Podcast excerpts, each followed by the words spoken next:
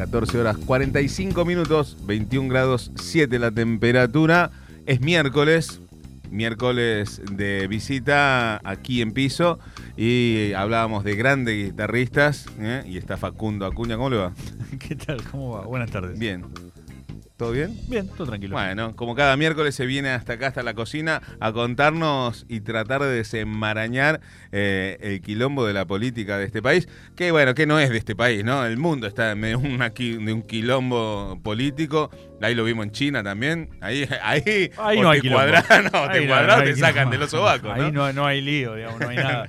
Eh, alguna vez, hace unos años, tuve la, el privilegio de viajar hacia Cuba. Y ah, pensé que me iba a decir a China. No, no. Y hablando con mm. un cubano me decía, mm. eh, no hay... Eh, un congreso que funcione tan perfectamente como el cubano. Se aprueba todo, no hay ninguna disidencia y chao, digamos. Imagino que debe ser parecido a lo que sucede, digamos, en una, gran democracia asamblea en la República de China. Está bien, eh, son lo perfecto del comunismo. Eh, bueno, se discute en otros ámbitos, se discute antes en todo caso, en, Otros, eh, en, otros espacios, en otros momentos. Ya se llega con todo acordado al Congreso. Bueno, pero saliendo de, los, de las perfectas eh, realidades de los países comunistas, adentrémonos a, estas imperfectas democracias capitalistas, liberales capitalistas del, sur de, América. Eh, yo tenía, hice así como un, repaso a partir de lo que fueron una serie de declaraciones cruzadas de esta semana, eh, fundamentalmente del oficialismo en la oposición se vienen cruzando hace bastante, eh, vinculados un poco a lo que tiene que ver ya eh, pensando en lo que van a, lo que será el año que viene las elecciones, ¿no? Mm. la, carrera, ¿no? la carrera presidencial. Eh, me parece que es un poco yo la escuché completa a la entrevista que eh, Roberto Navarro le hizo a Máximo Kirchner el lunes con la inauguración del nuevo estudio, ¿no? Mm. Este, que, de El Destape. Y allí un poco lo que le preguntaba Navarro a, Máximo era, bueno, ¿qué ves vos? Digamos, ¿qué, ¿qué, va a pasar? Entonces, Máximo dice, bueno, yo no creo que, digamos, no la veo a Cristina como candidata Sergio Massa dijo que no va a ser y Alberto dijo que sí. A lo que agregó es, es raro que un presidente en ejercicio que tiene chances de ir por una reelección tenga que ir a una interna. Lo cual es cierto, si vamos al caso, mm, ni Cristina la tuvo en, oportunamente, ni Macri la tuvo oportunamente. Y en el caso de que Alberto decida ir, sería por lo menos extraño, sería algo que no sucede siempre, eh, pero que en este caso habría que ver qué sucede. Porque cuestiona un poco la autoridad, ¿no? Si, claro, digamos que, vas a una interna antes de terminar el mandato. ¿Cómo queda, cómo queda parado el, presidente? Eh, suponete, las, las, elecciones primarias son en agosto. Eh, en el caso de que pierda, tendría que este, entregar la banda ya no quedarían dudas de eso eh, en el mes de diciembre, ya sea a, un, propio, o a un ajeno. Lo que sucedió con Mauricio Macri en el 2019 eh, era que fue tan abultada la diferencia era con eh, Alberto Fernández que ya no quedaban dudas que eso iba a ocurrir. Claro. Este, con lo cual. Y rompió eh, todo, ¿no? como, niño, como nene caprichoso, rompió todo al otro día. Y recordemos lo complicado que fue ese trayecto entre que terminó la, elección primaria hasta que finalmente entregó la banda presidencial en diciembre. Mm. Por eso es que hay algunas voces, entre ellas la de Máximo Kirchner y también, por ejemplo, de la de la nueva ministra eh, Victoria Tolosa Paz, que no hablaron directamente sobre la posibilidad de eliminar las primarias, sino que lo que mencionaron fue la posibilidad de hacer algunas modificaciones que no haya tanta diferencia entre la primaria y la general, cosa que me parece que sería por lo pronto, digamos, lo primero que se debería revisar. Sería una decisión acertada, porque ya lo vivimos, ¿no? Pues ya vivimos, digamos, este, la, complicación, digamos, que genera si es que hay alguna, algún margen tan grande entre las fuerzas políticas. Pero siguiendo el caso, eh, Alberto Fernández también dijo esta semana que en el caso que eh, vea o perciba que hay otro candidato, y habló directamente de Sergio Massa. Si yo percibo que Sergio está mejor, lo voy a apoyar a él, dijo, ¿no? Este, directamente. Con lo cual, acá también se abre eh, una complicación para alguien que tiene, hoy por hoy, una gestión eh, que lo mencionábamos por ahí hace un par de columnas atrás, que habría que empezar a analizar para, y, ver qué es el resultado que sacamos ¿no? de estos cuatro años de gestión de Alberto Fernández, pero que tiene una imagen ya muy mancillada este, y que tiene serios problemas en el aspecto económico para llevar adelante la, la gestión de gobierno.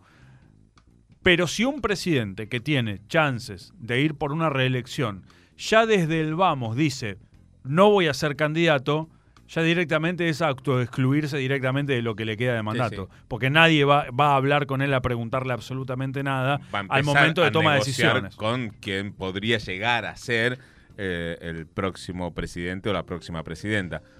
Pero, pero, porque además ya directamente, digamos, sería reconocer que ya no ejerce más la primera magistratura en este caso, ¿no? Digamos, que sería eh, el, candidato o la candidata que encabece esa posibilidad. Ahora, pensando en esto, que yo lo escuché a Máximo también en estas declaraciones, en las que él decía que Cristina no creo que vaya. No lo sé, dijo, pero creo que Lo dijo en términos personales, lo que le parece a él. Lo que le parece a él. Em, que mm, eh, Sergio Massa se excluyó, se autoexcluyó, según sus dichos, y que el único que se había programado era Alberto.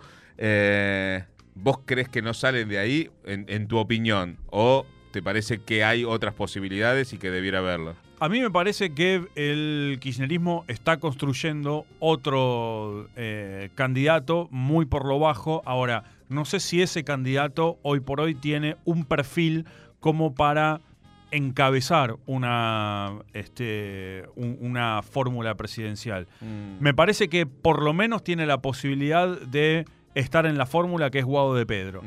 Ahora, yo no sé si la figura de Guado puede ser lo convocante como para ganar una elección, o al menos no hoy. Quizás en proyectando en, términos eh, ya de otras elecciones, quizás lo sea en un futuro. No sé hoy. Me parece que sí, el trabajo de Guado de Pedro es ir en busca de este tipo, digamos, de, construcción. Quizás pueda llegar a integrar una fórmula. Hoy por hoy no lo sabemos. Pero en ningún momento expresó nada eh, al respecto. Si vamos a la vereda de enfrente, si vamos a Juntos por el Cambio, ya sabemos que en Juntos por el Cambio lo vamos a tener a Gerardo Morales por la UCR, mm. ya de, cajón. Hay que ver qué es lo que decide Facundo Manes, si es que intenta ir por la nación o ir por la provincia. Mm. Ahí hay una incógnita. La otra incógnita también es la de Mauricio Macri, que dijo, no, pero si hay condiciones quizás sí, ¿no? Digamos, como que lo dejó Dijo que no, pero empezó a hacer campaña. Dijo no y a los cinco minutos estaba en la rural presentando el para qué y después se fue a Miami y, en, un tono claro de, campaña electoral, ¿no? Este, pero sí dijo que en determinadas circunstancias él jugaría, ¿no? Eso lo, como que también en otro momento lo aceptó. Mm. Y después los que sí eh, expresaron eh, su, su idea, su intención son Larreta y Bullrich. ¿no? Digamos, en, esos, en esos casos me parece que está ahí como eh, bastante claro. Quien no hay un referente claro. ¿Se apagó un poquito igual Patricia Bullrich después de, los quilombos con Revolución Federal o me parece a mí? Me parece que este, se apagó un poco porque lo que sabe es que una carrera presidencial no es una carrera de velocidad, sino que es de resistencia. Entonces, vos sabés que quemar todas las naves ahora te resta para el tramo final, ¿no? Me mm. parece que viene un poco más por ese lado. Eh, quien no mencionó nada dentro de Juntos por el Cambio, o hasta ahora no está tan claro, es quién sería el candidato o la, candidata, o la candidata de la coalición cívica, en este caso, ¿no? Con lo cual ahí hay un integrante, un socio de la alianza que por el momento no expresó eh, nada de quién sería el, referente en caso de proponer a alguien en, eh, una posible interna. Después por afuera de eso lo tenés al frente de izquierda, que al menos en las últimas elecciones, viene eh, siendo del caño el, el candidato. Será la primera vez que lo encabece una mujer por Miriam Bregman. Este, podría llegar a ser esa la posibilidad si tenemos en cuenta que en las últimas elecciones la fórmula era del Caño Bregman. No sería descabellado quizás que se invierta esa posibilidad y que, eh, teniendo en cuenta el alto perfil que viene teniendo Bregman, eh, ya desde que, incluso desde que asumió la, banca de diputada, después de hacer una bastante buena elección en la ciudad de Buenos Aires, quizás pueda dar un paso al frente en este caso. Queda un poco desdibujada la izquierda, ¿no? En, función de, bueno, la, impronta que tiene, no sé, Milley o Expert, de cómo eh, corren a la derecha, a la extrema derecha todo, y desequilibran la balanza un montón. Y, la izquierda queda, digo, media desdibujada con eh, posiciones como las de ayer, cuando tiene que votar el articulado en el presupuesto, vota en contra de las retenciones, las retenciones no, el pago de ganancias, de, los pago de, ganancias de los jueces, ¿no? Quedan ahí en el mismo grupo con la derecha, con el PRO, con Cambiemos y con, y con Expert y con Miley. Y, y, no queda claro el, el el tono de defensa a los trabajadores, digamos. su oposición a los grandes grupos políticos de la Argentina los deja en un, en un margen que, me parece que, no cobra dimensión de lo que ellos quieren expresar. Lo que mencionó Breckman ayer al momento de explicar el, voto específicamente en esa parte del proyecto de ley de presupuesto tenía que ver con que no podían votar eh, esta, este, ese artículo, digamos, para que los magistrados paguen ganancias, porque también los trabajadores y las trabajadoras del Poder Judicial también iba a ser alcanzado por esta iniciativa. A mí me parece que eh, lo que el problema que tiene la izquierda es que a veces para expresar las ideas que tienen necesita de cierta elaboración y argumentación que a la derecha no le importa. No. Esa, esa argumentación. Y, porque si, vos, si vos escuchás, vos decís, bueno, hay un punto ahí. Los discursos de Breckman son, para mí, impecables. Lo que, lo que pasa que en el medio, eh, a, a ley no le importa argumentar nada. No, claro. Y no te argumenta nada, porque no necesita hacerlo. Y a la comunicación actual no le importa. En esta, en esta eh, eh, era de meme, es muy difícil poder sostener un, un discurso argumentativo, digamos. Claro. Es, complejo y me parece que en el medio de esa vorágine comunicacional queda muy desdibujado. Eso, a, eso me, a eso me refería. Lo que queda dibujada el papel de la izquierda, que quiere con lealtad, con, con argumentos eh, sólidos y, críticos, eh, tratar de defender una postura pero no tiene espacio en donde eh, desarrollarlo. Yo lo que no sé es mm. si en el medio, mm. entre esa postura y el rechazo, mm. hay alguna, algún tipo de negociación política. Porque vos decís, la verdad, yo te lo voto, yo te lo voto así como está, pero en piso, en vez de 300, elevalo a 750 lucas. ¿No? lo que eso te estás, digamos. Este, ¿Entendés? digamos, entonces, porque hoy el piso creo que está en 330 con la última 330, modificación. a, partir del primero de, diciembre. De, que se dio a conocer en estos días. Con lo cual vos decís, bueno, ahí ya efectivamente le estás pegando más para arriba. Este, que es lo, el sentido buscado del impuesto a las ganancias. Mm. Que después me parece sí una soncera, esto, eh, bueno, el, el, salario no es ganancia. Bueno, pará, porque ¿quién gana por arriba de tres, hoy 330 mil pesos? Y la verdad es que es un sector muy chico también. Por ahí, si le querés cambiar el nombre, digamos, es semántica la cuestión, mm. no le querés poner que, no es impuesto, no, es que no le ponga ganancia. Aporte solidario. Claro, a los ah. grandes salarios o a los grandes ingresos, ponerle y listo. Mm. Este, entonces, con lo cual me, me, parece que eso yo lo desconozco si efectivamente ahí hubo algún tipo de negociación posible. Decir, mirá, yo lo voto, pero subí el piso por acá, como para que un universo de trabajadores que van a ser alcanzados no tengan efectivamente eh, que, pagar el impuesto. Que en definitiva, digamos, es, es el sentido de la política, ¿no?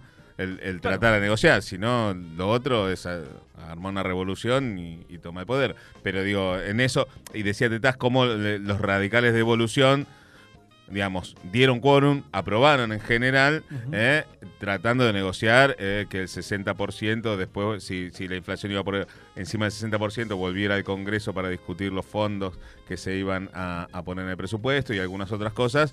Eh, y terminaron consiguiendo algunas cosas que además levantan la bandera. Esto, esto lo conseguimos nosotros para ustedes. Obvio. Pero de ¿Eh? eso se trata. Pero en es, por eso digo que queda desdibujado, es todo no, todo no, todo no, quedás muy pegado después en otro lado y no tenés, digo, hoy la realidad comunicacional no te da espacios para ampliar los argumentos que, que cuando uno los escucha decir, ah, no, pero estos chabones también. Pero si no sumás voluntad, tam- digamos, te quedas ahí en una... Hay algunas Sí. versiones porque lo que pasó ayer fue, en realidad hoy a la mañana fue Mm. la media sanción ¿no? del proyecto de presupuesto, ahora va a pasar al Senado de la Nación. Mm. Hay algunas intenciones dentro del Frente de Todos para que se introduzca nuevamente el artículo en el Senado y, que, y que se apruebe, obviamente, Mm. Y que y tenga que volver a diputados para ver si hay plafón como para aprobarlo Sumar de todas maneras. Más votos. Sí, sí. Entiendo que todo eso es una negociación que Claro. eh, antes de la reunión que tienen lo- los, los de la Corte Suprema o alguno de los jueces de la Corte Suprema con, con la presidenta del Senado, ¿no? Claro. Eh, bueno, eh, bueno, uy, 15 y 01. Hablando de no hay margen para explicar cosas, se nos acabó el margen de este programa. Gracias, Facundo Cuña. De nada, el que nos queda fuera de Sí. todo lo que mencionamos, lo mencionamos al pasar, es mi ley, ¿no? Digamos que será, que será un grano fundamentalmente para los sectores de derecha si es que no lo pueden encolumnar dentro de Juntos por el Cambio, básicamente. Mm. Sí, sí, pero además impresentable. Dijo dos boludeces y se fue. Y se fue. Y después no le gusta que le digan ñoqui. Bueno, eh, así con, con un saludo a toda la familia de Milei. Nos vamos.